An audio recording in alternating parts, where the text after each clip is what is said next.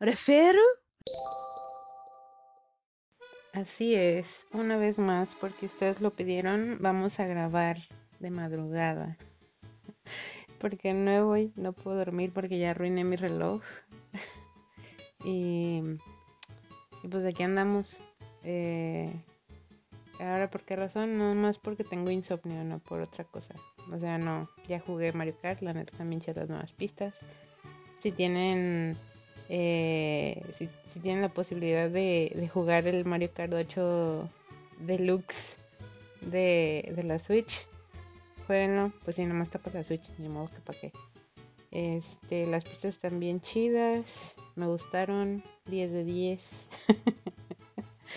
este, mm, y así, ¿no? El día de hoy les traigo un chisme. Un chisme, bueno, sí, un chisme. Eh, bueno, no es chisme es queja, otra vez, sí, porque aquí nos quejamos de todo. Eh, y obviamente pues estoy hablando bajito para que no haga tanto ruido, porque hay gente durmiendo. Eh, estoy aquí en mi cuarto. Si se fijan, no se oye mucho eco. Cuando escuchan eco es porque estoy en la sala. Cuando no escuchan eco es porque estoy en el cuarto.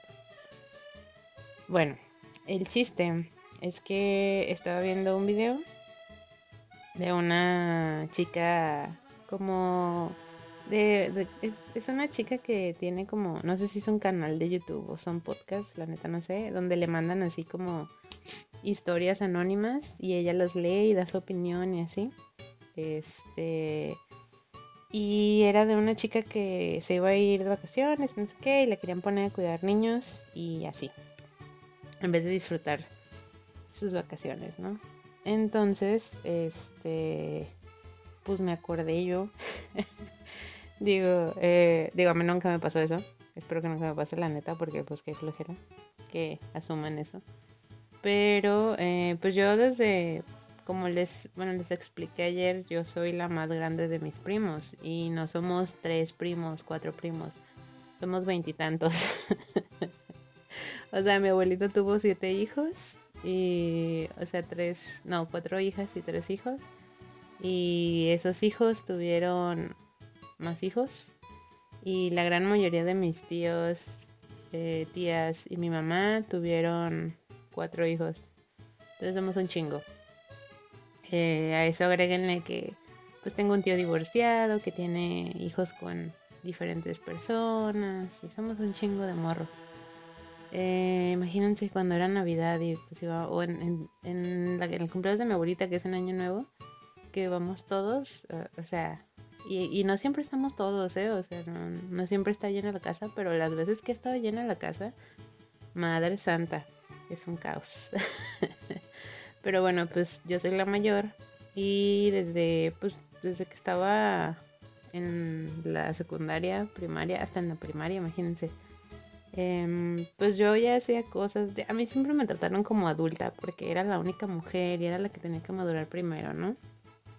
Cosa que no deben hacer. Si ustedes tienen hijos, hijas, en específico hijas, porque eh, la gente conservadora suele tener esos, esas ideas. Pero si llegan a tener hijas o tienen hijas, no las traten así. O sea, dejen que vivan su infancia y ya que tengan la edad suficiente para asumir una responsabilidad, les dan esa responsabilidad. Les voy a dar un ejemplo. Yo cuando tenía 11 años, 10, 11 años, ni siquiera eran 11, eran entre 10 y 11. Porque fue cuando la historia que les conté de cuando me enteré del niñito Dios, yo cuidaba la tiendita de regalos de mi mamá. O sea, yo cobraba, yo vendía mercancía, manejaba un, un, un inventario. Y en esa época se hacía lo más... Eh, ah, sin un sueldo, ¿eh? Sin un sueldo. Este, era lo más común, pero pues pues no, común no es y bien tampoco está. Así que no le hagan eso a sus hijas ni a sus hijos. Sí, está bien que les dan responsabilidades, que limpien su, su espacio, que quizás aprendan a cocinar a cierta edad, eh, con supervisión, pero que hagan trabajo que no deberían hacer, no lo hagan. No les den más responsabilidades. Pero bueno, a lo que voy es que cuando yo estaba, desde que yo estaba chiquita, me ponían a cuidar a mí y a mis primos. Esa es una de las cosas por las que yo no tengo hijos ni pienso tener. Porque desde muy chica, eh, pues era niñera de mis primos y, y primas y hermanos. y pues no está chido, o sea, no les digo que yo les cambiaba los pañales y les debo de comer, no, o sea, no era tan así. Era de, pues cuidar de ellos, así de que vigílalos. Eh, fíjate que no hagan esto, o fíjate, o sea, estar así, era como que yo ya tenía una responsabilidad. Si jugábamos, a huevo yo tenía que estar ahí. Y, ustedes dirán, pues es que era eres lo más grande. No, no, amiguitos. El más grande es mi primo, el que nació antes que yo. Era yo y luego otro primo. O sea, estábamos los tres más grandes. Y a mí era la que me ponían a cuidar de los niños. ¿Por qué? Porque era mi mujer. Entonces, este, pues toda mi vida he cuidado niños y ni siquiera por voluntad propia. Entonces yo cuando llegué a la, a la secundaria, a la prepa, a mi primer prepa, teniendo unos 16 años más o menos, 15 o 16. Em, pues nacieron mis primas, las, las más chicas, entre ellas mi ahijado, de la que les hablé ayer, y su hermana mayor, que tiene la misma edad de mi hermano. Este, entonces, pues cuando estaban ellas chiquitas, eh, mi tía y mi tío pues trabajaban, ¿no? Y pues los dos se les complicaba cuidarlas o dejarlas al cuidado de alguien porque pues ellos trabajaban de día y regresaban eran... bueno mi tío creo que regresaba como en la noche y mi tía sí regresaba en la tardecita pero toda la mañana estaban solas eh, una de ellas eh, todavía ni entraba al kinder eh, tenía a ver tenían como tres años y la otra tenía uno o dos años entonces pues no había así de que ah pues al kinder y, nada más cuido una no era cuidar las dos y mi abuelita, pues mi abuelita ya no estaba para cuidar niños. o sea, mi abuelita nos había criado a todos y era como que ya más. No, no, gracias. Entonces, pues me ofrecieron a mí cuidarlas. Y hasta eso, ¿saben? Ah, hasta eso mi tía, muy consciente de que lo que iba a hacer era un trabajo, eh, me dijo, pues te pagamos como niñera, o sea, te pagamos cierta cantidad, ¿no? Que, este, que era muy bien, ¿eh? o sea, con ese dinero me compré unos tenis eh, de marca bonitos. y pues nada más iba un rato y eran ciertos días a la semana, o sea, no era toda la semana, eran ciertos días a la semana. Entonces pues yo dije, Simón, jalo. Y yo ya me convertí en niñera, ¿no? Y estuve cuidándolas unos meses, yo creo que fueron como seis meses, no me acuerdo, o sea, ustedes me desmentirán, los que saben qué pedo. Pero fue, fue poquito tiempo, o sea, no fue así de que estuve tres años cuidándolas, no, no, no, o sea, fue poquito. Eh, aprendí a cambiar pañales, aprendí a hacer, bueno, a, preparar biberones, eh, a darle de comer a los niños y a tener más paciencia con los niños. Yo creo que también por eso me llevó muy bien con ellos y fui tallerista y así, ¿no? Entonces, esta fue mi primera experiencia relativamente formal como niñera. Eh, pasaron muchos años, yo ya dejé de ser niñera. Eh, pues estaba en la escuela, ya no tenía la responsabilidad de ser niñera, o sea, si acaso con mi hermano, el, el que nació mucho después que yo, este, pero un rato, o sea, no era siempre. Y ya que yo eh, crecí, me gradué, empecé a trabajar, pues llegué a, a, mi trabajo, bueno, un trabajo que tuve que era el del acuario, donde yo era tallerista. ¿Qué hace una tallerista? Pues era este, bueno, empecé como guía, como ya les comenté, pero eventualmente me convertí en tallerista. Como guía atendía grupos de kinder, primaria y así. Siento que estoy en una entrevista de trabajo porque esto es lo que siempre digo, ¿saben? Este, atendía grupos escolares desde kinder, desde maternal hasta universitarios o, o gente así de que amigos de, de la gente de oficinas o o de la, de, de, la comisión de no sé qué de, de, acuaristas y la chingada y así, no me acuerdo. Pero era tratar con mucho tipo de gente, ¿no? Y cuando tratabas con niños pequeños, pues tenías que tener este pues control de grupo más que nada y no ser una persona mala con esos niños. ¿Por qué? Porque había gente que decía, ah, sí, yo he recorridos a niños, pero en el recorrido les hablaban feo, les gritaban, eh, los tomaban a loco y pues los niños no disfrutaban el, el recorrido, ¿saben? O sea, no está chido. Y yo siempre, neta, siempre trataba de, de, de darles la mejor experiencia porque la neta yo desde que estaba chiquita iba estos lugares y a mí me gustaba mucho cuando los guías explicaban y explicaban de una manera interesante, ¿saben? Entonces yo dije, yo me voy a proponer ser esa guía. Y no es por presumir, pero la neta yo era las chidas. Eventualmente me subieron de puesto. Y ya que me subieron de puesto, eh, pues yo aparte de, recorridos guiados y eso, ah, yo, ah, mi trabajo ya casi al 100 era pues los talleres, ¿no? Que era prácticamente pues hacer manualidades para los niños y enseñarles sobre las especies del acuario, culturas y así, ¿no? Que era de que, ay, hola, este, hoy vamos a hacer unas medusas. Y yo les decía, les daba su material, les enseñaba cómo hacerlas y les explicaba a los niños y así, ¿no? Era más didáctico el pedo. Está chido, la neta, yo me divertí, o sea, todo, voy a lo mismo, ese trabajo, si, si, si no hubiera tenido una mala experiencia en ese trabajo, este, la neta, e, era mi trabajo soñado, güey, o sea, me pagaban bien por hacer manualidades, que era mi sueño toda la vida. Entonces, este, pues ese fue mi, mi segundo trabajo, se puede decir, formal el primer trabajo formal, como en el área educativa, ¿no? Como tratando con niños. Entonces yo ya tenía cierta experiencia. Aquí sí estuve un año y dos meses, estuve un chingo de tiempo. Y eh, a eso pues agréguenle toda la experiencia de los años de tratar con niños, de mi familia. pues yo ya tenía experiencia tratando con niños, ¿no? Entonces, llega pandemia, bueno, yo me salí a trabajar del acuario en 2019, a finales, así como por estas fechas, este, por un accidente que tuve. Bueno, no, fue por otra cosa, pero yo debí tener un accidente y decidí tomarme un descanso. Tenía mucha presión en la escuela y mucha presión en el trabajo y dije en él, ya, necesito descansar.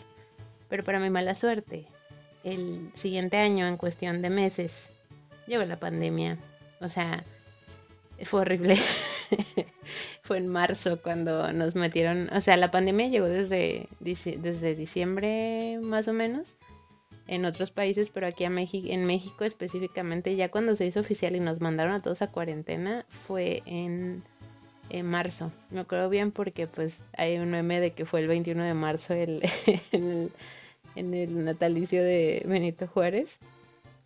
Me da mucha risa porque era en el puente de, ese día. Eh, el, día festivo era en, lunes. Entonces, pues hicieron puente todo el fin de semana. Y Gaby se fue. Yo siempre te mando a Gaby, perdón, Gaby. Este. Gaby se fue como a, a acampar a un lugar. Este. Y. y regresando de ese campamento. Eh, entró la, cuarentena y ya no pudimos salir ni nada. Y fue horrible.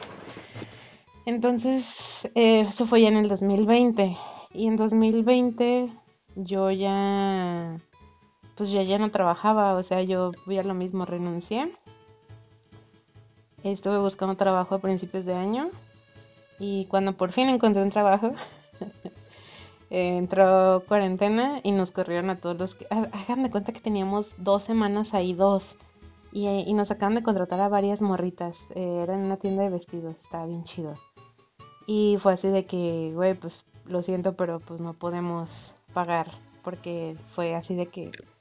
O sea, fue, fue en una época en la que, pues ustedes se acuerdan, ¿no? O sea, las calles estaban solas, todo cerraba temprano, Luego fue en la época donde entró el, horario de verano y si ustedes no saben, aquí teníamos dos, teníamos, porque ya gracias al cielo nada más es uno. Pero teníamos dos horarios y en esa época anochecía muy temprano y así. Entonces yo dejé de trabajar eh, y estuve todo ese año encerrada, todo el pinche año. O sea, sí salí algunas veces, pero de ahí en más eh, eran, o sea, eran por ocasiones especiales, ¿no? Entonces pasa 2020, entra 2021. En 2020, en diciembre, en diciembre creo que cuando empecé a trabajar en una en un puestito de comida de donde yo vivía. Y luego llega pues 2021, el año pasado. Y este, los primeros meses creo que estuve trabajando, ah ya, sí, estuve trabajando en, en ese lugar. Luego me salí para entrar a otra cafetería. Luego me salí de ahí porque nos trataban mal. Era en el lugar donde asustaban. Y en, el lapso de ese trabajo, a mi último trabajo al, que, en el que trabajaba hace unos meses, este, pues en ese lapso estuve pues sin trabajar, ¿no? Y era en, era entre jun, eh, era entre julio y agosto, porque yo entré a trabajar en agosto al otro trabajo. Renuncié en junio a finales y julio y agosto no estuve trabajando. Entonces estábamos en vacaciones de verano, bueno, estaban los niños. Y aquí entra el chisme. Todo esto fue el contexto.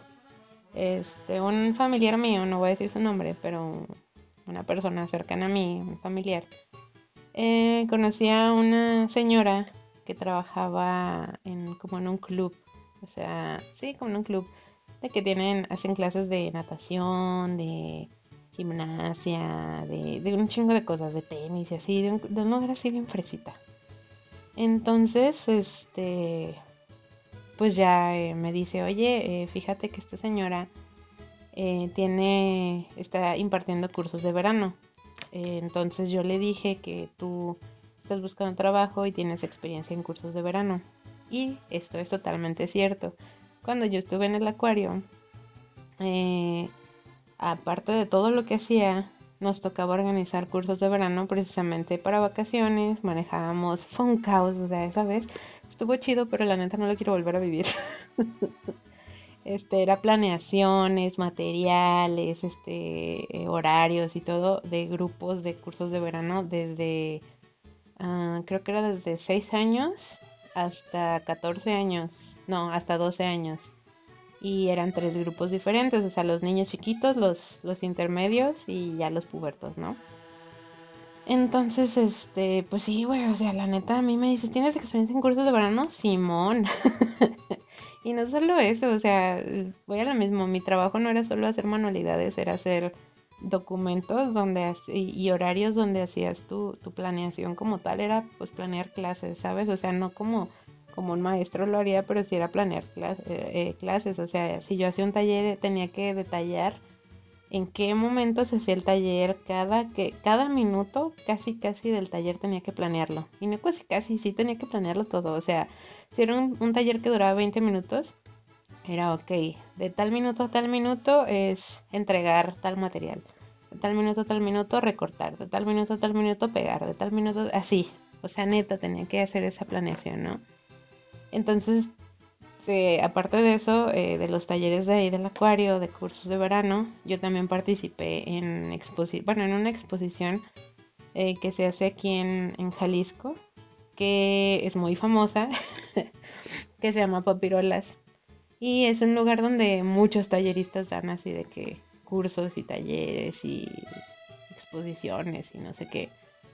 Y está bien chido, o sea, está divertido. Y yo desde chiquita era de que cuando fui, no mames, era mi sueño entrar a eh, ir a papirolas y trabajar en papirolas y lo cumplí. Me desvié. Entonces, este, pues este familiar le dijo a esta señora de que, ay, oye, este, tengo una conocida, perdón, dame agua. Este, tengo una conocida que, que está buscando trabajo y ella sabe de este pedo. Y ella dijo, ay, sí, tráetela, que no sé qué. Eh, van a ser, va a ser un mes, o sea, de, de, mitad de julio a mitad de agosto, que era pues lo último de las vacaciones. Se les va a pagar tanto, eh, que estaba bien, la neta la paga estaba bien chida. Y van a ser poquitas horas en la mañana, sale a tal hora y descansa fines de semana. Estaba perfecto, o sea, a mí me dijeron y dije, sí. Pero obviamente pregunté de qué edad a qué edad son los niños. Y ya me dijo esta persona de que, no, pues ella me dijo que eran niños de 6 años a 10 años. Para esto, pues, la neta con los niños que mejor puedes convivir es con esa edad. Este, en términos de, pues, enseñanza, eh, porque como están en una edad en la que son curiosos, eh, es un poquito más fácil enseñarles, sobre todo si son talleres y, cursos y exposiciones, porque los niños quieren aprender en esa, en esa etapa. Después de los 10 años, como ya van a entrar a la pubertad, ya están en modo, soy niño grande, no me digas nada. Entonces de 6 a 10 años está bien chido para trabajar en, en, educación, ¿no? Entonces ya me dijo mi mamá, chale, ya la quemé. Entonces me dijo esta persona, ¿no? De que, ah, pues sí, va a ser en una edad de, de 6 a 10 años. Y yo, ah, pues está bien, o sea, la neta sí, por eso paga, por ese tiempo y está bien. Yo no, yo no conocía, o sea, conocí este clubcito de nombre, pero nunca había ido. Entonces, este, pues ya me dijo que, eh, que, sí, que ya se iba a poner en contacto conmigo. Este, esta señora me llamó, me dijo, oye, esto, esto, esto. Yo dije, Simón, jalo. Eh, y ya, pues fue en, en esa época, voy al, eh, ya no era... Miren, la pandemia no se ha terminado. este, lo que sí es que hay vacunas y todo. Este, pero en 2021 todavía no nos vacunaban al menos a mi edad, todavía no nos vacunaban. Entonces, este, pues todavía yo tenía miedito de moverme en la calle así sin vacunarme porque pues ya me había dado COVID, yo ya tuve COVID. Y no fue la variante leve que después dio, no, fue la, la primera. O sea, yo en, en primer año de pandemia tuve COVID. o sea, no saben cuánto tardé en recuperar mi sentido del olfato cuando yo lo recuperé, después de meses, yo no olía las cosas igual, pero de eso lo platicaré después. Entonces, este, pues yo tenía miedo del COVID todavía. Entonces este, dije, no, pues o sea, sí me tengo que tener cuidado porque pues si a mí no me vacunó a los niños menos. Y pues usaba mi cubrebocas y todo y esta señora era igual, o sea, era de, ay, sí, hay que saludarnos así de lejos y con los niños igual, este hay que tratar de pues no acercarnos mucho porque pues no sabemos si, si están bien de salud o no y la chingada. Llegando ahí, eh, ah, pues para, esto ella me citó en un lugar, me dijo, te puedes ir tú directamente al club, pero para que no camines mucho, si quieres, llegas a ese, a, ese punto como de encuentro y yo paso por ti en, en mi camioneta. Dije, ah, pues mejor, ¿no? Porque para eso también estaba chido. O sea, yo nada más gastaba en un camión. Este. Ni siquiera en un camión. Mi mamá me llevaba al tren y de ahí agarraba yo el tren. Llegaba como en cinco minutos del lugar. este, la señora me recogía y a la hora de la salida me volvía a dejar en el tren y ya yo me iba en, en el tren hasta mi casa. Bueno, hasta donde me esperaba mi mamá, ¿no? Entonces, este, pues ya, Em, me dijo, pues se veo en, ese lugar y ya, yo paso por ti.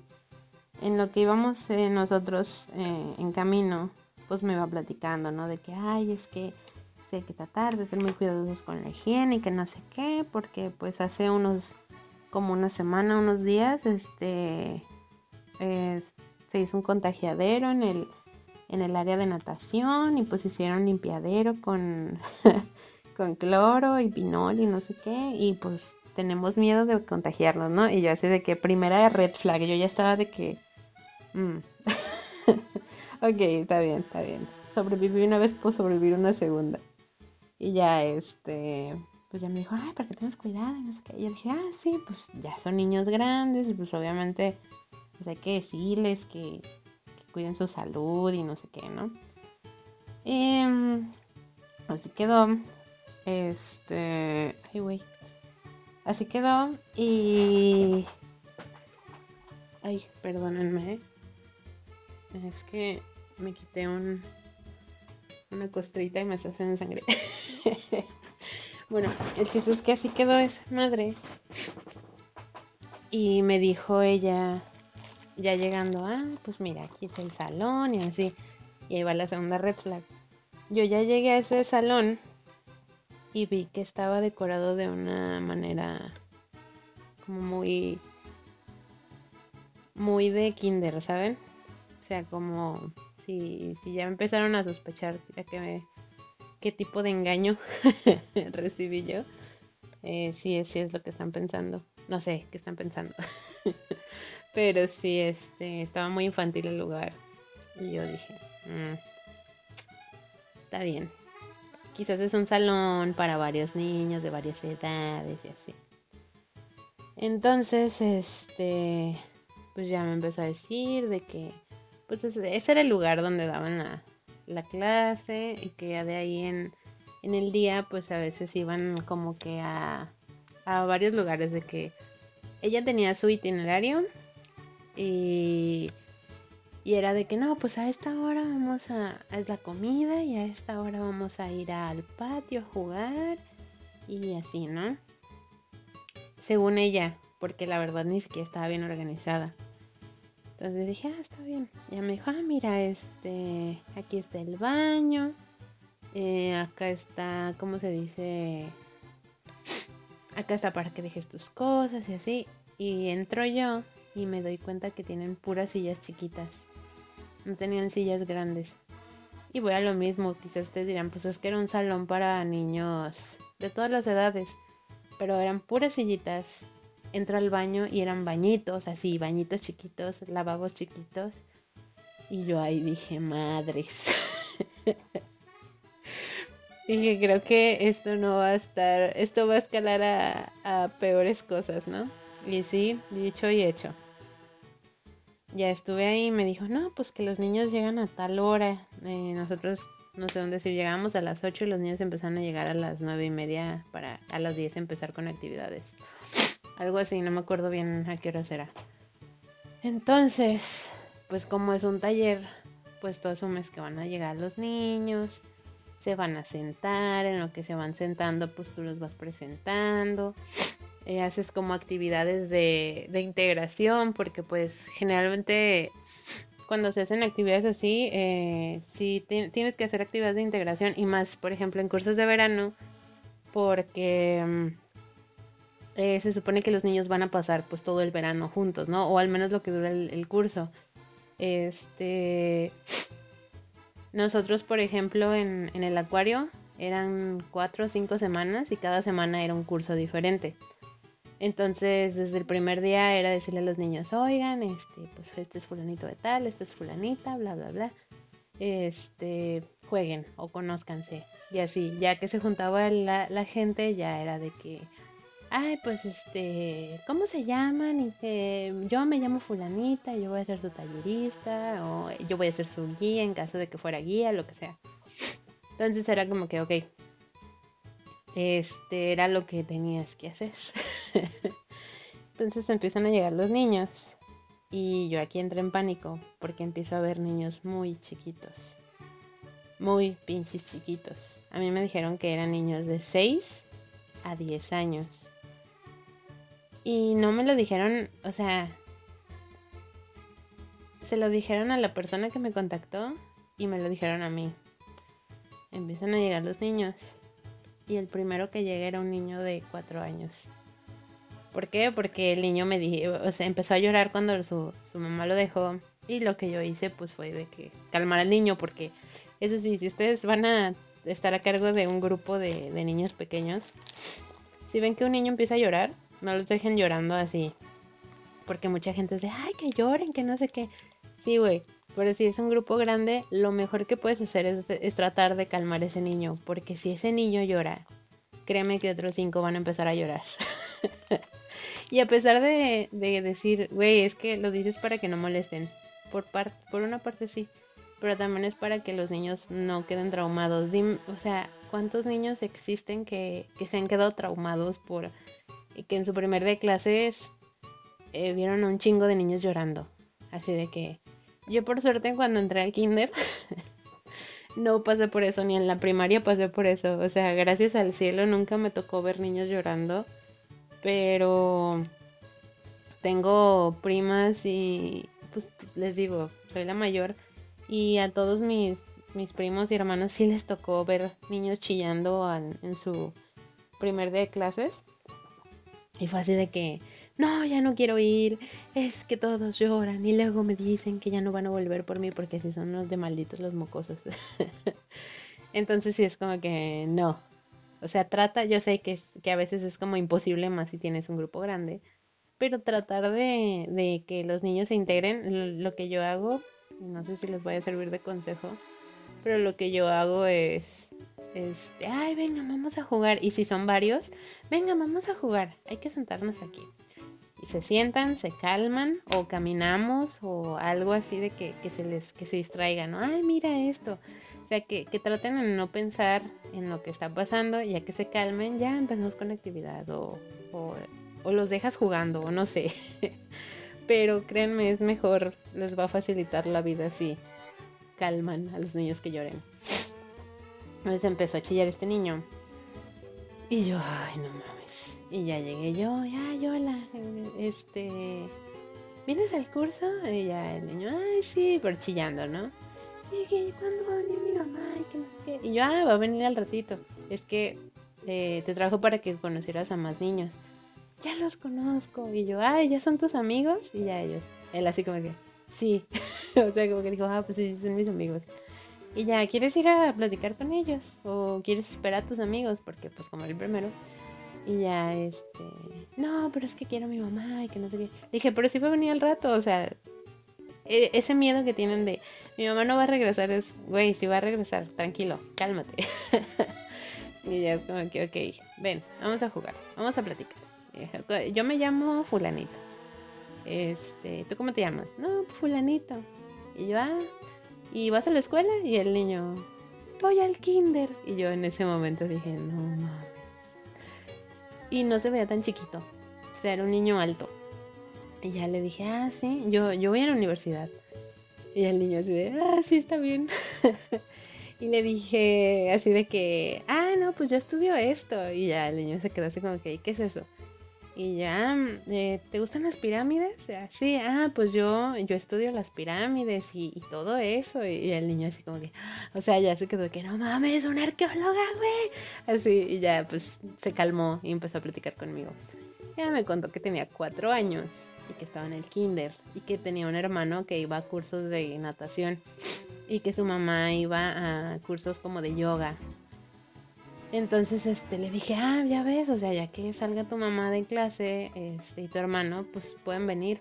Y ya él, sí, siempre vienen. Y yo, pues, ¿por qué lloras? y ya, este, no, ya le dije de que, no, pues tú tranquilo, ahorita van a llegar más niños. Y sí, empezaron a llegar más. Dije, ojalá este sea el único niño chiquito que van a traer. No, güey, era el más grande, era de los más grandes. La niña más chiquita que llevaron era una niña de un año, de un pinche año. Y yo de que no mamen. Y era, era una niña que usaba eh, chupón, que no sabía hablar, estaba chiquitita, o sea, la, la, la, la niña era, eh, su mamá era chaparrita y chiquita eran así como, sí, chiquitos. Y ella era, era así como una pulguita, no sé cómo decirlo. Y traía chupón y traía un peluche y era de que no mames. Y tenía, había más niños, pero la más chica era de un año y el más grande era de cuatro años y medio, casi cinco años. Y de ahí todos iban de uno a cuatro, a cinco años, vamos a dejarlo. De uno a cinco años. Por ende, muchos de esos niños usaban pañal. Yo le dije muy claro a la persona que me dijo del trabajo. si son niños chiquitos y hay que cambiarles el pañal, no quiero ir a trabajar ahí. Por muy bien que, se, que suene la oferta, no. Yo por una razón por la que yo no quiero tener hijos es para no cambiar pañales. ¿Por qué? Porque ya cambié pañales cuando fui niñera de mis primas. Y no quiero volver a cambiar pañales nunca más en la vida. Es horrible. A mí no me gusta. No sé cómo se... O sea, no. No sé, no. No me gusta. Entonces dije, ok, yo ya le dije a, la persona que me contactó que yo no voy a cambiar pañales. Y esta señora, la que estaba conmigo, eh, me dijo de que, ah, no, pues hay que cuidarlos y que no sé qué. Cuando haya que cambiar el pañal, me avisas para yo cambiárselos. Dije, ok, con eso yo ya no tengo responsabilidad de cambiar pañales, gracias. Ok dije, ok, voy a bacalarle estos primeros días para ver cómo me llevo con los niños y para ver qué tipo de niños son. ¿Por qué? Porque eran niños de familias ricas. Es un club muy, muy así de que, muy fancy. Entonces, por ende, eh, los niños son hijos de personas ricas. Y muchos de esos niños tienen un tipo de crianza donde los hacen muy o muy dependientes o muy groseros. Entonces, cuando los vi tan chiquitos, dije, uno de estos morros va a ser bien grosero. Uno de estos morros va a ser así, estoy segura. ¿Por qué? Porque yo ya voy a lo mismo, tengo experiencia tratando con morros. y al menos, por ejemplo, cuando estaba en el acuario, casi todos a los que inscribían ahí eran niños así, niños de familias riquillas. Eh, o sí, de familias fancy y así, y eran niños groseros, entonces era como que ahí era una semana, o sea, una semana tratando con los niños y si los inscribían la siguiente semana, ya era como que pues pedo de ellos, porque eran quienes decidían si sí iban o no, ¿no? Este, pero acá era un mes y yo de que, pues les digo, cuando vi a los niños chiquitos dije, no, esto va a estar muy, muy mal. Eh, estuvo el día tranquilo, relativamente, bueno, en la primera parte del día. Los niños eran unos desmadrosos. Porque son niños, güey. O sea, yo entiendo, son niños. La neta, es como que, ok, por el comportamiento de los niños lo entiendes. Eh, pero una cosa es ser desmadroso y la otra cosa es que tú como líder de grupo, encargado de grupo, no pongas orden. Voy a lo mismo, los niños son desmadrosos. Todos fuimos desmadrosos de chiquitos. Y si no éramos así, era o porque nuestros papás nos reprimían porque, pues, no sé, solo no quería socializar. Pero muchos de los niños son así de, desde chiquitos, son muy, son muy espontáneos en lo que hacen y les gusta aprender y así, ¿no? Entonces, eh, eran niños de familias fancies, eh, muy chiqueados, eh, muchos de ellos están llorando, eran unos bebés unos ni siquiera sabían hablar, o sea, sabían caminar, pero hablar ni de pedo. Entonces estaban pañal. Este, teníamos un niño que tenía tenía algo, la neta no sabía qué tenía, pero era no quiero decir que era un niño autista, pero estereotípicamente hablando, era un niño que no hablaba con los demás, o sea, se enfocaba solamente jugando en una cosa y ya. Entonces ese, ese niño fue con el que yo tuve problemas y no directamente con él. este, pero háganme cuenta que eh, pues ya pasó el, la mañana y fue así de que, ay, pues hay que hacer una actividad. Y esta actividad va a ser de hacer, no me acuerdo, una manualidad que dijo la, la señora esa. Y ya todos de, ay, sí. Y puse a hacer una manualidad. Y pues voy a lo mismo. Yo cuando hacía manualidades, al menos a mis a los que me ayudaban, a, mis, a mi apoyo de, guías, les enseñaba cómo era la manualidad antes de hacerla. O sea, si yo tenía que hacer medusas, por ejemplo, era de, ok, te voy a entregar esto, el niño tiene que hacer esto, esto y esto. Este, necesito que tú lo hagas porque tú le vas a ayudar a los niños. Eh, si el niño no tiene, como eran grupos grandes, pues yo no podía estar con un grupo y eh, yo sola. Entonces generalmente se dividían los grupos. Yo me quedaba en un salón con el guía, explicaba, el guía se quedaba como apoyo y yo me iba a otro, otro salón, ¿no? Y así era. Entonces, este, pues esta señora empieza a hacer su manualidad toda pedorra porque no me acuerdo, era creo que una masita, pero muy mal hecha. Y como plastilina, ¿cómo se dice? Plastilina ecológica, de eso que hacen con masa y pegamento y así. Entonces, pues a mí me dijo de que, ah, pues ten, ayúdales. Y yo, de que, ok. Lo voy a hacer como yo sé hacerlo. Ya les expliqué a los niños. Había unos que me estaban poniendo atención, otros obviamente no. Y con esos niños, pues yo tenía un poquito más de, como de atención, ¿no? Y esta doña de que, ay, este, ya, no, no les enseñes más. Si no entendieron ni modo. Así era esa señora. Em, ayúdame a recoger las cosas. y obviamente los niños habían hecho un cagadero. Entonces era de, ah, sí, pues ya, yo me ponía a recoger cosas.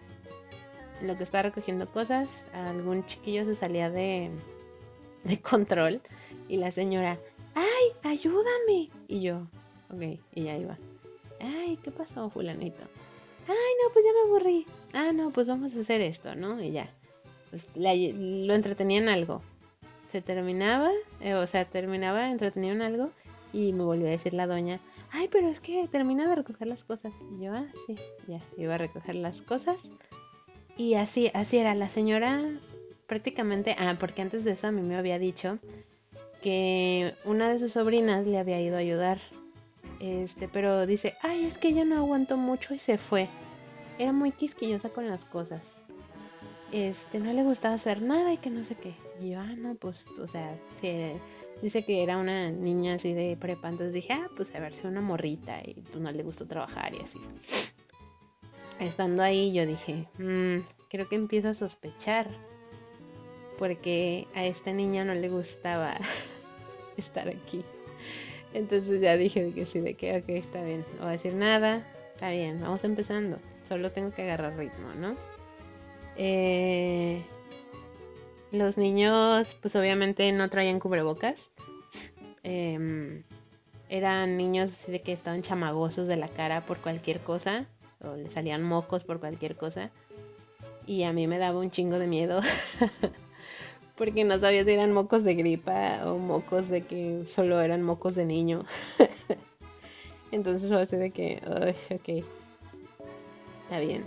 Y pues yo no podía estar con el cubrebocas ahí porque en el salón a esta doña no le gustaba prender el aire acondicionado porque el hecho de prender el aire acondicionado era ir a pedir el control este, del aire y luego regresar. Y siempre esa señora era bien floja, o sea, neta, neta el problema era esa señora, no eran los niños porque voy a lo mismo, son niños, yo sé que son niños, si a mí me habían dicho que eran morritos de menos de 5 años, yo nunca hubiera dicho que sí, pero si yo hubiera dicho que sí en ese caso, yo seguiría así de que, en mi misma opinión, el problema era la señora. Este, la señora no hacía nada. Eh, si había un tiradero, no hacía el esfuerzo por juntar las cosas. Obviamente como tenía chalana, que era yo, pues me decía, ay, pues recoge las cosas, acomoda esto, los libros están desacomodados. Y mientras tanto ustedes dirán, ah, pues ella estaba con los niños, ¿no? No, la señora estaba parada o, ay, ahorita vengo y quién sabe a dónde se iba. Yo nunca supe a dónde se iba. Este, no sabía si se iba a ir a, ¿cómo se dice? Al baño a cotorrear porque era amigui de todos los que estaban ahí. Este, entonces, pues ya, yo así como que, pues qué pedo, ¿no? O sea, qué pedo con esta doña este, empezaron las red flags desde temprano y siguen aumentando. Entonces, este, pues ya me, me empecé a dar cuenta de que esta doña era así. Y este es el primer día nada más, ¿eh, morros? O sea, es el primer día. Eh, ese día salimos a, a un este, a una cancha de ahí de, de las canchitas que tenían, tenían de fútbol y de atletismo y así. Y, y ya pues eh, la señora iba hasta adelante junto con los niños más grandes, obviamente. Y iba hasta atrás cuidando a los niños más chiquitos. Entre ellos iba este niño que les digo que según yo tenía autismo, no sé. Pero que tenía algo. Entonces no le hacía caso a... No hacía caso tan fácilmente. Entonces, este, para esto pues me aprendí los nombres de los niños que de todos esos niños eran como 10 Mateos, 3 Ickers, 4 Paolas, y así. Entonces, este, este niño, no me acuerdo cómo se llamaba, pero creo que era, nada me acuerdo, este, vamos a decirle fulanito.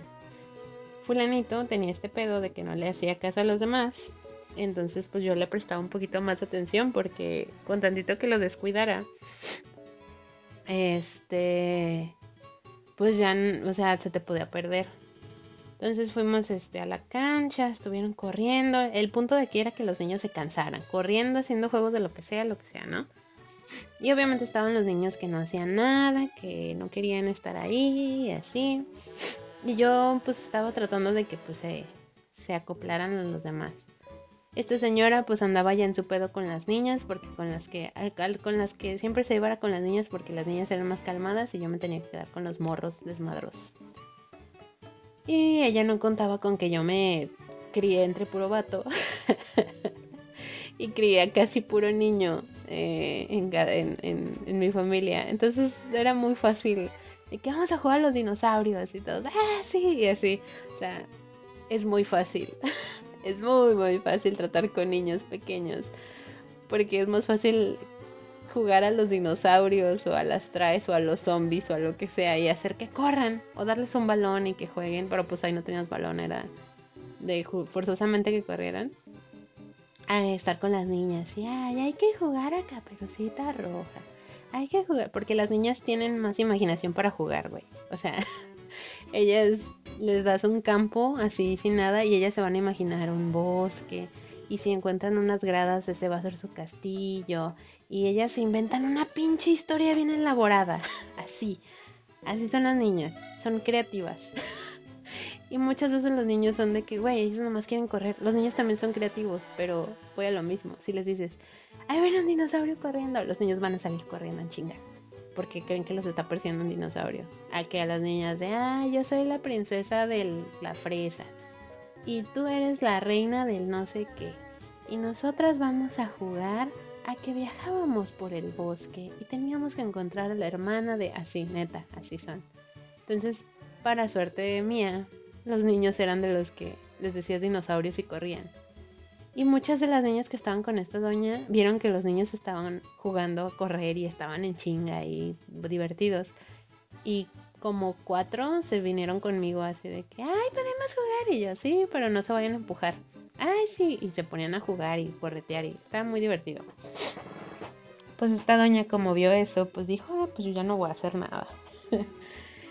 y en cuestión de minutos yo volteé hacia donde estaba esa señora y la señora estaba parada en el celular yo no traía mi celular porque una no traía datos y dos, este, pues, ¿a qué iba a traer el celular si no, ¿cómo se dice? Pues iba a estar ocupado con los niños y si andaba en chinga con ellos se me iba a caer el celular. Aparte creo que no traía un pantalón que pudiera usar, o sea, que trajera bolsas como para traer mi celular.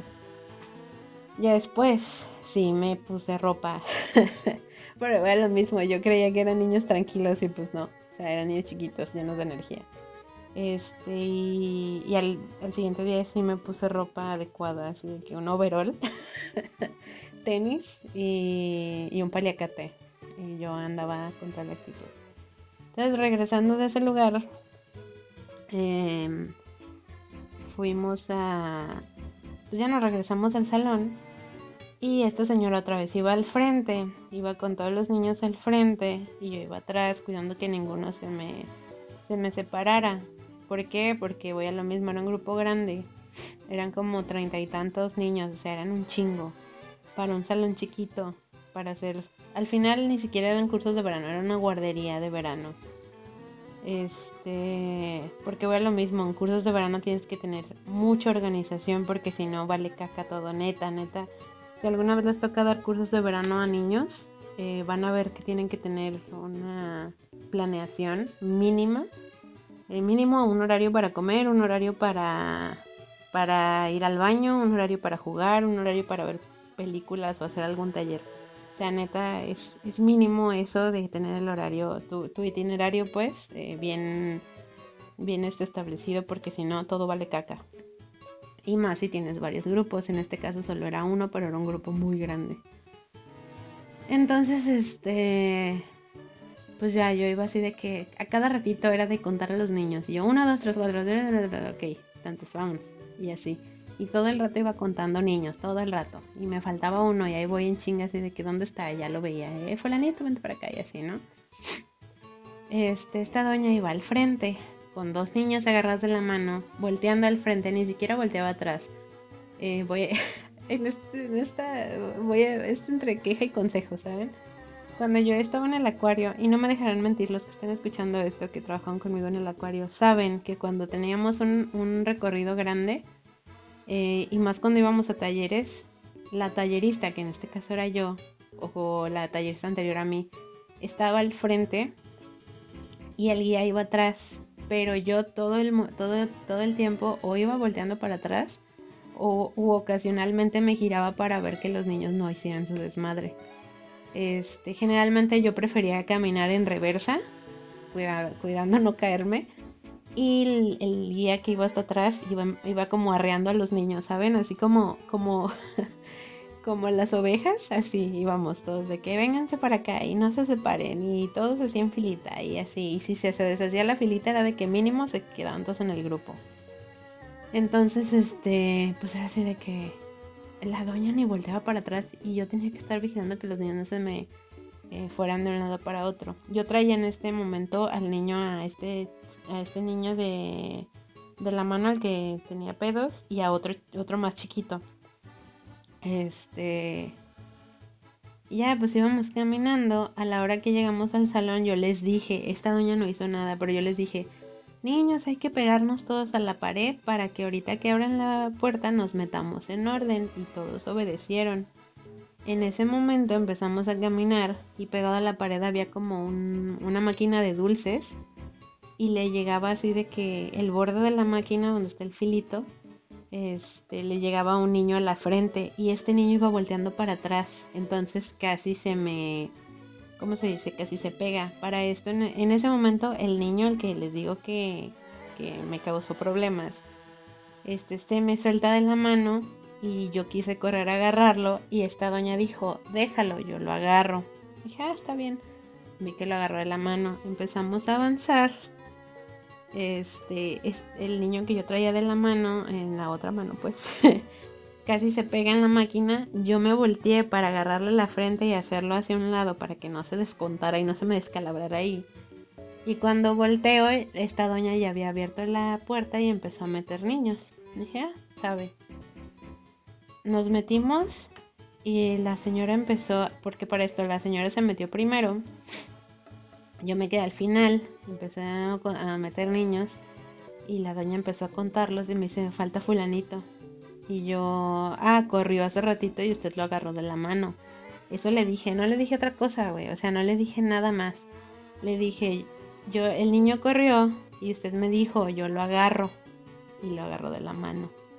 ¿Y no viste a dónde se fue? Y yo, por lógica, yo le acabo de decir que usted lo agarró de la mano, obviamente no vi a dónde se fue porque se supone que usted estaba, por, a cargo del niño. Y le dije, no, o sea, no, o sea, yo me enfoqué ya cuando usted agarró a ese, a ese niño, yo me enfoqué con los que estaban acá haciendo el desmadre, ¿no? Y la señora, ay, no puede ser. No, no puede ser, ya se nos perdió. Ay, no, que no sé qué. Y, y yo de que, doña, cálmese, ok, a ver, quiere que lo vaya a buscar. No, no, no. Quédate aquí. Este, yo voy a ir a buscarlo y si empiezan a llegar los papás, pues empiezas a entregar niños. Y si llega el papá de ese niño, este, mm, le dices que lo llevé al baño. Y yo de que, ah, está bien. Yo no sé quién es el papá del niño. Pero obviamente me iba a decir, ay, vengo por fulanito. Ok. La doña se sale. Este eh, empiezan a llegar los papás, yo empiezo a entregar niños, me dijeron, ay, ¿dónde está esta morra, no? Esta señora. Y yo, ah, este, fue a llevar a un niño al baño. Ah, ok, está bien. Este, ya, pues empecé a entregar niños, llega el papá del niño. Y yo de qué madres, o sea, de que güey, ya valió caca. Y ya, este, me dice, ay, hola, vengo por fulanito. Y yo, ah, sí, es que esta señora fue a llevarlo al baño ay, todo bien, porque obviamente los papás sabían que ahí teníamos baño. Me dice, ah, todo bien. Y yo, sí, es que fuimos a. O sea, le dije, no mames, tengo que inventarme algo. Es que fuimos al patio y pues sudaron. Y así. Y ya él como que dijo, ah, ok. En mi mente tenía lógica. Este. Pero el, el señor ya no hizo más preguntas, se salió. Ya después de un rato llega esta señora y, ya venía con el niño. Y, ay, hola, señor este, fue al baño a este fulanito, ¿eh? Ay, sí, ay, que le vaya muy bien, ¿eh? bye. Y ya se fue. Regresa la señora y yo hace de que entregamos a los niños, no hicimos comentarios, ya que no había nadie en el salón, me dice, ¿sabes dónde lo encontré? Pero así como si me estuviera reclamando pasivo-agresiva, ¿saben? ¿Sabes dónde lo encontré? Y yo, no, ¿dónde? Allá en el estacionamiento. ¿Te imaginas si lo hubieran atropellado o si se hubiera salido? Y yo con mi cara de señora, culpa mía no es, güey. O sea, neta, ustedes juzguen. Y si sí es mi culpa, díganme, tengan la confianza. Ahorita sí les estoy pidiendo opinión. Ayer les dije, no me interesan sus opiniones, hoy sí. ¿Ustedes qué piensan? ¿Fue culpa mía o fue culpa de la señora? O sea, neta, se los juro que la señora me dijo. O sea, se, se, se soltó el niño. Quise ir por él y la señora me dijo, no te preocupes, yo lo agarro, lo agarro de la mano. Me distraje cinco segundos a voltear a que no se me descalabra el otro chiquillo y la señora ya no traía al niño. Entonces díganme de quién es la pinche culpa. Entonces ya me dijo, ay no, hay que ser muy cuidadosos porque te imaginas, o que se hubiera caído en la alberca y que no supiera nadar, ¿qué hacíamos? Y yo así de que, señora, no es mi culpa, no me quiere hacer sentir culpable, estoy yendo a terapia, no diga mamadas, no es mi culpa. Este, pues obviamente la señora estaba en plan de, de tu culpa, es tu culpa. Y obviamente si hubiera pasado algo, si el niño se hubiera soltado, si al niño le hubiera pasado algo, a mí me hubieran echado la culpa porque ¿qué, ¿qué, comentario va a pesar más? El de una señora que lleva años, que neta pasan las de la limpieza, o pasan los niños más grandes, o pasan las mamás de los niños y, ay, doña fulanita, ¿cómo está? Ay, muchas, o sea, de que lleva trabajando años ahí, a una morra que acaba de llegar, obviamente le iban a dar la razón a ella, ¿no? Y ahí fue cuando dije, madres, o sea, esto pasó en mi primer día, güey. No quiero ver qué va a pasar en lo que sigue del mes. No mames, o sea, neta me dio un chingo de miedo. Porque tengo ansiedad, güey. O sea, yo estaba pensando en lo peor. Dije, ok, voy a tratar de aguantar esta semana. Y ya, esta semana y me voy. Mínimo para darle el tiempo a la señora de que buscara a alguien más, ¿no? Porque yo siempre pensando en los demás, como siempre, pinche morra ridícula. Entonces, este... Eh, se terminó ese día, me llevó... Eh, nada más en ese momento hubo como ese comentario pasivo-agresivo que no me gustó. Ya todo eh, barrimos, trapeamos en el salón. Este, limpiamos todo, nos fuimos. Y ya eh, de ahí en más todo estuvo tranquilo. Y ya en el camino me dice, ¿cómo te, fue, ¿cómo te pareció tu primer día? Y dije, ah, estuvo bien, está muy grande el lugar. Ah, no, sí, vas a ver, te vas a hallar bien con los niños. Para esto la señora no hizo ningún comentario de, oye, ¿sabes qué? Yo sé que te dije que eran niños más grandes, pero pues resultó que nos dieron, no sé, un grupo más chico, lo que sea, no sé. Que para esto obviamente no era cierto porque la señora tenía que haber llevado como un papeleo de inscripciones y así. Y al menos, por ejemplo, aquí es otro paréntesis muy importante, muy, muy importante, y voy a lo mismo, si ustedes trabajan con niños y más en cursos de verano y les toca hacer una planeación o hacer una, un formulario, es muy pinche importante que pregunten si el niño tiene alguna enfermedad o necesita medicamento o algo. ¿Por qué? Cuando yo estuve en el acuario, eh, teníamos este papel que entregábamos, ¿no? Al, al, ¿cómo se dice? Le servía a los niños. Eh, ¿Cómo sé lo que decía ese papel?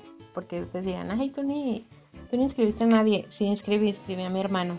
Este, y te pedían, obviamente, nombre de papá, nombre de mamá, contactos de emergencia, este, obviamente enfermedades, eh, alergias. Había una niña que era alérgica a las hormigas. Obviamente esa niña no la dejábamos acercarse al pasto era de que vamos a hacer actividades, ok, si va a estar esta niña en la actividad no podemos salir a, un lugar donde hay hormigas, o sea, tratar lo menos posible de que toque una hormiga. Entonces, este, era así como, eh, eh, es, es muy importante más bien saber esto para evitar problemas, porque imagínense que en el taller o en, en los cursos de verano dan lonche y uno de esos lonches eh, bueno, una de, las cosas que trae, dan sándwiches, tu juguito y una barrita. Y resulta que esa barrita tiene cacahuate o no, eso lo que sea. Y hay un niño que, o, miel. Y hay un niño o niña que, que es alérgico y tú no sabes. Y, resulta que nunca lo pusieron en, en las especificaciones y al niño le da un pinche ataque anafiláctico ahí. y al niño quizás trae su, su medicina o algo, pero pues tú no sabes ni qué pedo, o sea, no sabes cómo tratar a un niño con, con eso, no sabes porque pues como te dan a ti las hojas y las revisas y ves que el niño no es alérgico, pues no hay necesidad de hacer una preparación para eso, ¿saben? Es como en primeros auxilios. Si vas a, cierta, ¿cómo se dice? A cierto puesto en, por ejemplo, si es primeros auxilios, búsqueda y rescate y así, a cada puesto lo, lo hacen responsable de algo y le enseñan algo. En primeros auxilios, pues a suturar, a mínimo hacer un vendaje decente, a, curar heridas, así, ¿no? Eh, en búsqueda de rescate, pues igual, o sea, saber detectar a alguien, saber comunicarte por códigos, por radio, lo que sea, así. Y pues en los cursos es igual, o sea, si llega un niño con pinche alergia a lo que sea, al aire, no sé, o al sol, por ejemplo, pues vas a tratar lo más posible de hacer actividades en las que los niños no necesiten exponerse al sol o al polen o a lo que sea. Porque es muy importante, güey, es muy importante. Entonces, eh, ya después de esto, pues les digo, a nosotros una vez en el acuario nos tocó un niño que tenía pedos mentales. No sabíamos qué grado de pedos porque, pues, en la hoja que le dimos a la mamá nunca, la, ay no, pinches, pinche gente. La mamá y el papá estaban divorciados.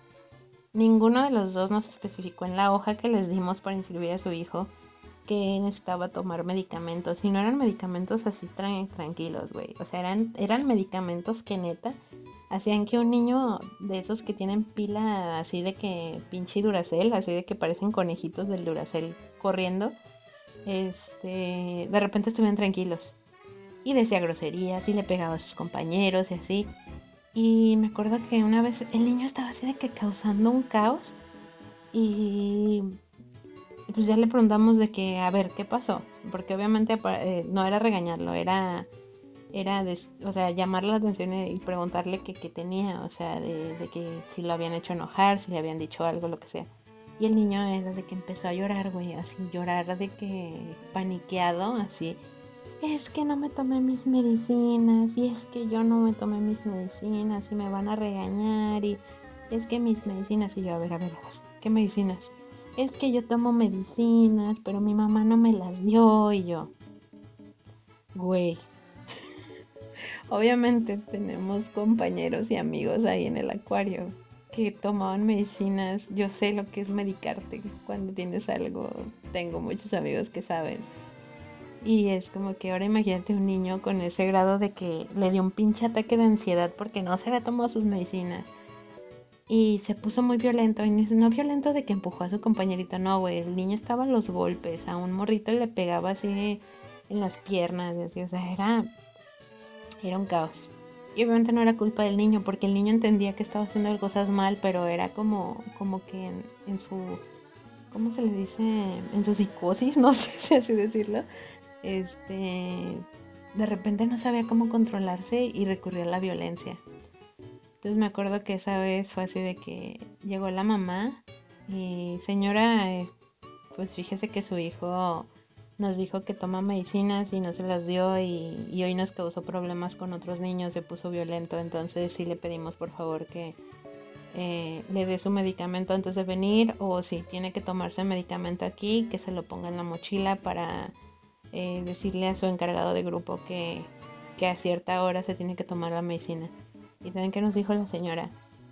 Ay, perdónenme, es que no he tenido chance de ir por su medicamento. Y yo... ¿Qué? y no nada más eso, porque ustedes dirán, ay, no, qué mamá tan irresponsable. No, güey, no, este trabajo es de dos.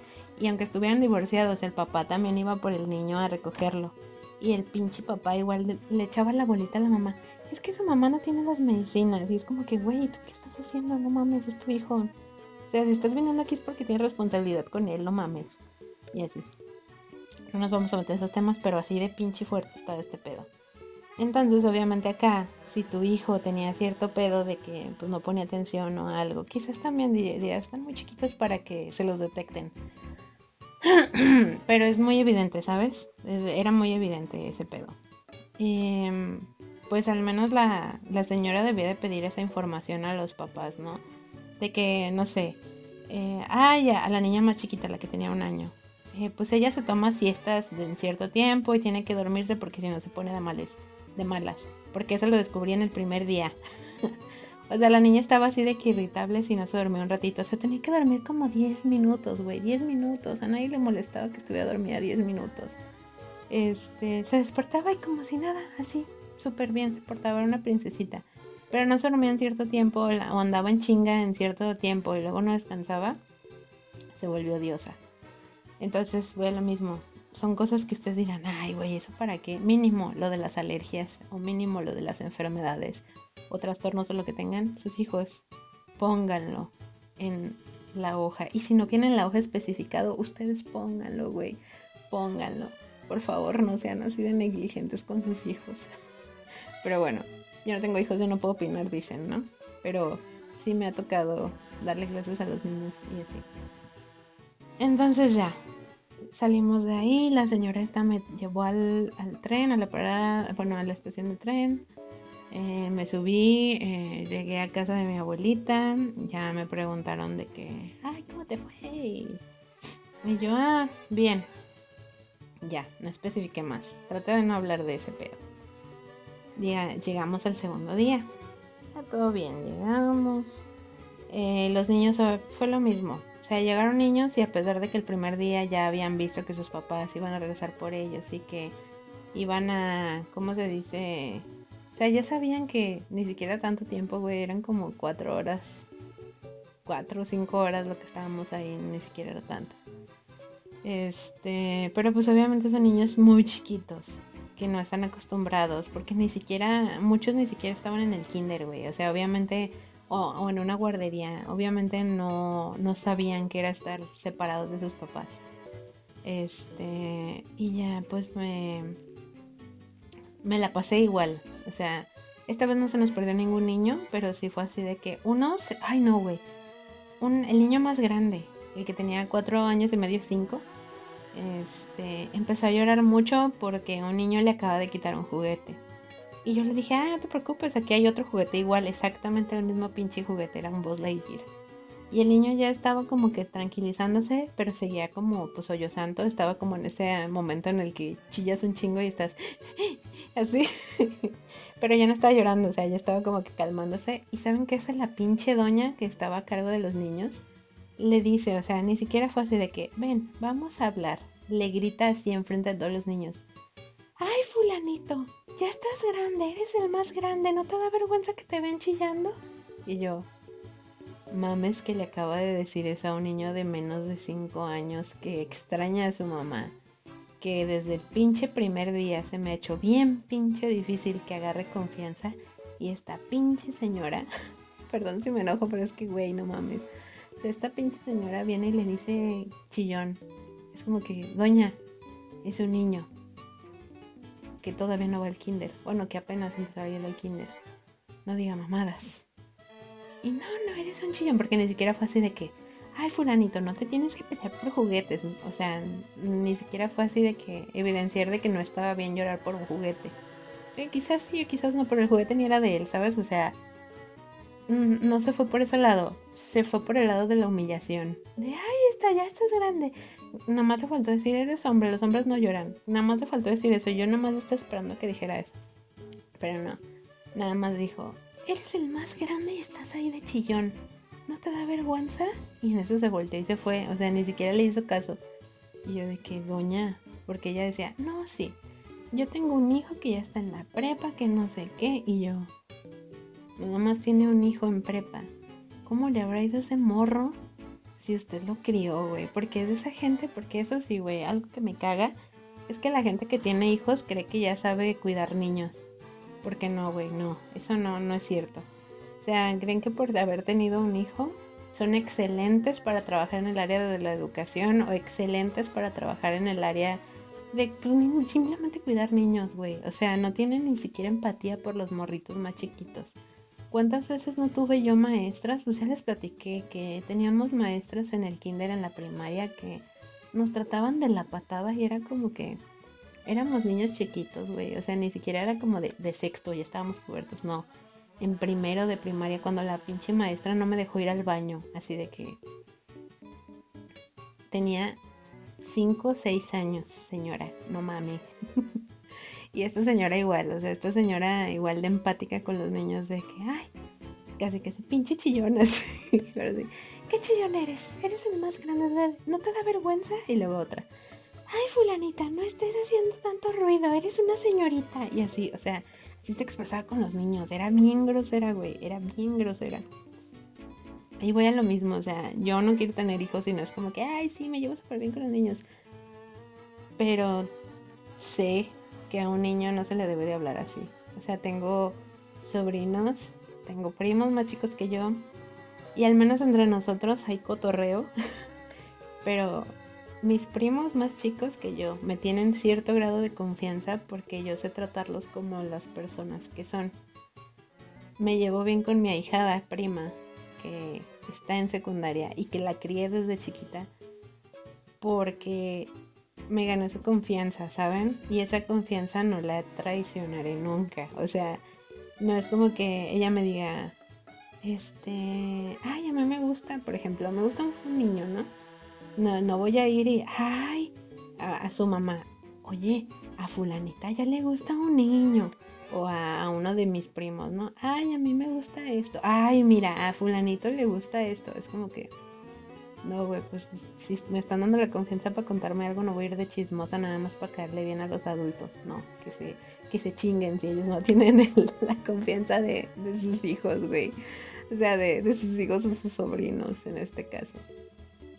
Este, y voy a lo mismo, o sea, con los niños, imagínate tratar con estos niños menores de 5 años y, hablarles de esa manera, o sea, dices, güey, por eso hay niños que no les gusta ir al kinder o a la guardería, porque hay ese tipo de maestras que los tratan de la manera más ojete posible.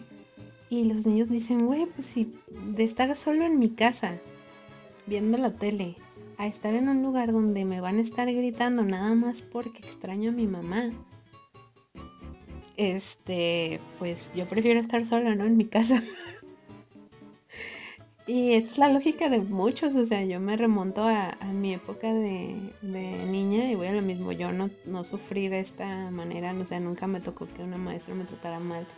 Y si a mí alguien me trataba mal, pues yo trataba de decirle a, mi, a mis papás de que algo estaba pasando. Este, pero sí veía muchos niños que, es que no quiero ir, es que, por ejemplo, a mi hermanito, eh, cuando yo estaba en la secundaria, eh, mi hermano estaba en el kinder. Mentira, yo estaba en la prepa. Y mi hermano estaba en el kinder. Y hagan de cuenta que mi mamá, eh, cuando estábamos chiquitos, eh, yo, bueno, en contexto, yo tengo el cabello chino y mis otros tres hermanos tienen el cabello lacio. Siempre lo han tenido lacio. Este, mi hermano, el que sigue de mí, cuando estaba chiquito traía su cabello de honguito, así rubio y con su cabello de honguito se parecía al número 4 de, los chicos del barrio. Y mi hermanito cuando nació, igual eh, le creció el cabello y lo, tiene súper lacio. Y mi mamá se lo cortaba de honguito. Y no era como de honguito, así como, como anóvalo. O sea, el típico cabello de honguito, así de que parece que tenía una tacita en la cabeza, así. el, el corte de jícara, dirían. Entonces, este, pues mi hermanito tenía ese corte y mi mamá siempre les cortaba bien, bien bonito el cabello a mis hermanos. Este, a mi hermana también cuando estaba chiquita que le empezó a crecer el cabello también le cortó así el cabello y poco a poco le fue creciendo y lo dejó en melenita y así, o sea, yo era la única que andaba acá con su pinche cabello de afro porque pues mi cabello es chino y si traía el cabello corto se me hacía un mini afro así todo bonito, ¿no? Pero a mis hermanos, como son lacios, pues siempre les, sobre todo a los hombres, a, mi hermana, a mis dos hermanas, eh, les hacía su corte de honguito. Entonces yo me acuerdo que una vez mi abuelita fue a recoger a mi, a mi hermano del kinder. Por esto mi hermano a veces decía de que no le gustaba ir al kinder, que no quería ir, que no sé qué. Y no sabíamos por qué. Mi mamá le preguntaba y él, ay, no, no más, ¿te molestan los niños? No, ¿te molesta alguien más? No, ok. No nos quería decir. Entonces, ese día tuvo la suerte la maestra de que yo fuera. Yo ya estaba en mi segunda prepa. Creo que sí, a ver. Déjenme ver si me dan los días. bueno, los años. Creo que estaba en la primera prepa. No, en la segunda, sí, porque en la primera prepa mi hermano todavía estaba en, el pinche porta bebé. Pero en la segunda prepa, que aquí es cuando yo ya conocí al Secre y a la Yellow y así. Eh, este, el, pues, bueno, estaba en una época en la que yo no me dejaba y trataba de que nadie le hiciera nada a las personas que me importaban. Y me acuerdo que mi abuelita fue a recoger a mi hermano. Y yo le dije, ah, yo voy. Le acompañé, ¿no? Así de que en el kinder que está así, para cuadritas de donde ella vive. Llegamos y para recoger a los niños tenías que pasarte hasta hacer fila así como afuera del salón y ya nada más le hablaban al niño y ya el morrito salía. Entonces, este, llegamos y ya le hablan a mi hermano, fulanito, vente, ya llegaron por ti. Ya, sale mi hermano todo serio. Y pues yo en ese, en ese, entonces lo molestaba y le agarré el cabello y lo agarré así de, como lo abracé como del cuello y en eso escucho que la señora dice, ay señora, fíjese que eh, fulanita de tal eh, hoy se peleó con, con su nieto porque la niña le dijo que traía el cabello largo como niña, porque traía cabello de honguito y se, o sea, traía cabello de honguito y su cabello tan lacio que se tenía, o era súper manejable, o sea, brillosito, bonito y se, se movía así como el del príncipe encantador. Entonces, este, la, la señora dice, no, pues que eh, esta niña este, le dijo a su a su nieto que tiene que, tenía cabello de niña y pues tuvieron ahí una discusión y yo dije ah pues, pinche morra no y en eso dije ok hasta ahí hubiera sido como que ok y usted hizo algo para decirle a esa niña que no dijera mamadas y la señora la, maestra continúa diciendo yo le recomendaría que le corten el cabello al niño para que no lo sigan molestando Tómense unos minutos, unos momentos para analizar esa frase. Yo le recomendaría que le corten el cabello al niño para que no lo sigan molestando. Vamos a ponernos en otra, en otra, ¿cómo se dice? En, en modo adulto, ¿no? Imaginen ustedes las mujeres que están escuchando esto. Cuando un vato o un señor o lo que sea, un puerco, les grita, les chifla o les dice algo en la calle, les hace algo, eh, porque traen una falda, un vestido, un short, lo que sea. Y ustedes le reclaman al señor o a la persona que les dice o les hace algo. Y esa persona dice, ay, pues es que mira cómo vas vestida. Esa fue la misma lógica que utilizó la pinche maestra que estaba a cargo de mi hermano para evitar que una niña lo estuviera molestando. Porque ¿quién es una niña? Niño, no. Una niña estaba molestando a mi hermano y le dijo que parecía niña, lo cual es como que, güey, no manches, pinche morra, ¿no? que cállate, negas mamadas. Y que parecía niño porque traía su cabello largo. Y la maestra en vez de decir, oye morra, no estés diciendo mamadas, los niños pueden traer el cabello largo, corto, como sea. O sea, yo en ese entonces traía mi cabello pelón, o sea, así como siempre lo traigo de, que corto como, como estereotípicamente debería de ir un hombre, así lo traía ya en la prepa, o sea, traía el cabello así y un mechón de colores. Entonces, este, imagínense llegar así y, y que esta, que una morra haya dicho eso y mi abuelita se queda pensando, no le dijo nada y yo le contesté a la señora y le dije, ¿y si mejor usted le dice algo a la niña para que deje de molestar a mi hermano? Y la señora se quedó, es la maestra de que no mames, me acaban de contestar. Ya, no dije nada, mi abuelita, ah, muchas gracias maestra, nos fuimos. La maestra callada. Llega mi mamá en la tarde y yo me acuerdo que le dije, no, ma, pinche doña. Bueno, no dije groserías. Pero sí le dije, no, la señora dijo esto, que no sé qué. No, está loca, que le voy a andar cortando el cabello si así lo tiene bien bonito, ¿qué le pasa? Que no sé qué. Y yo, en efecto, en efecto, obviamente. Entonces voy a lo mismo, o sea, ese tipo de personas que esa señora estudió para ser maestra, supongo, quiero pensar. Y obviamente ahí yo sé que antes los enseñaban diferente, pero tengo amigas, o sea, amigas muy cercanas, güey, que son maestras ahorita. Muchas, o sea, son maestras desde secundaria para abajo. O sea, creo que ninguna es, es maestra de prepa. pero tengo un chingo de amigas que son maestras. Y si les llega a interesar este podcast o algo y lo escuchan, espero que también se hayan enojado en esa parte porque, güey, no es manera de tratar a un niño. Yo no soy maestra, pero traté con niños y traté en el área de educación mucho tiempo. Y es a lo que voy, güey. O sea, ¿qué pedo con esta morra? o sea, ¿qué pedo con esa señora en específico, no? Este, entonces, pues ya. Yo salimos de, de, de ese día, todo marchó relativamente bien, nada más esos comentarios que dije, ay, güey, este, yo ya estaba harta, neta, ya estaba muy cansada, hacía mucho calor, este, no me la había pasado bien, no se me había hecho bien la manera en la que esta señora había tratado a sus, a sus alumnos, a sus, a los niños que cuidaba, güey. Este, mm, nos subimos a su camioneta, íbamos platicando, ella me dijo, ay, ¿cómo te parece este segundo día? Y yo bien, pero ya ya más seria, ¿no? Y me dice, ay, yo sé que puede ser un poco enfadoso, pero pues así son los niños enfadosos. Y yo, los niños no ven el problema, señora. bueno, le dije eso. Nada más así que, ah, sí, ya. Este, y ya me dijo, bueno, te veo mañana. Y yo, sí. Me bajé de la camioneta, caminé hacia el tren, iba pensando durante todo el camino. Me bajé ahí en casa de mi abuelita, este, eh, se hizo, o sea, estuve ahí toda la tarde y ya en la noche llegó, eh, llegaron por mí y estuve platicando con la persona que me contactó y ya me dijo, no, pues que cómo te fue. Y yo ahí exploté, güey. Dije, ya no puedo. O sea, es mi segundo día y no pienso aguantar más. O sea, no. Y le dije, ¿sabes qué? Em, le voy a decir a esta señora que me enfermé o algo porque yo ya no quiero ir. O sea, no, ya no, ya no quiero. Y ya me pregunto, ay, pero ¿por qué? ¿Qué pasó? Que no sé qué. Dije, mira, ayer pasó esto, esto y esto. Casi se nos pierde un chiquillo. La señora me iba a echar la culpa a mí.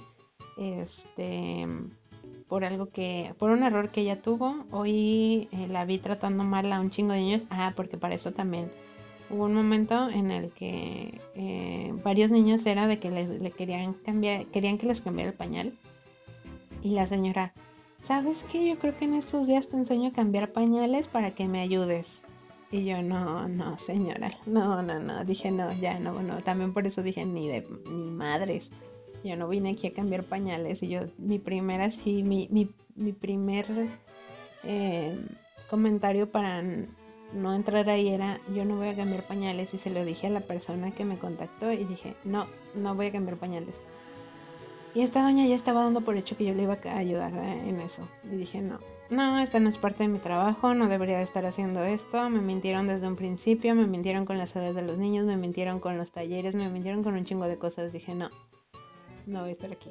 Este, ah, porque también uno de los comentarios era que era un grupo pequeño, güey. Un grupo de más de 30 niños no es un grupo pequeño. En el acuario sabemos que un grupo pequeño era de menos de 20. Ya, más de 20 era un pinche grupo grande y eran, treinta y tantos niños. Dije, no, no, no, no, no, no, no, no. Entonces, este, pues ya le dije a esta persona de que ya no voy a ir. Este, yo sé que por ser algo más formal, porque ni siquiera tenía contrato, o sea, no tenía contrato, pero me iban a estar pagando así de que a la semana. Este, entonces yo le dije, ¿sabes qué? Eh, pues lo siento, yo ya no voy a ir. Y me dijo esa persona, ay, pero pues vas a quedar mal con la señora. Y dije, ok, yo sé que voy a quedar mal, pero no tengo nada que perder, güey. O sea, nada más un trabajo. O sea, no. Y, y no es, es un trabajo por mi pinche seguridad.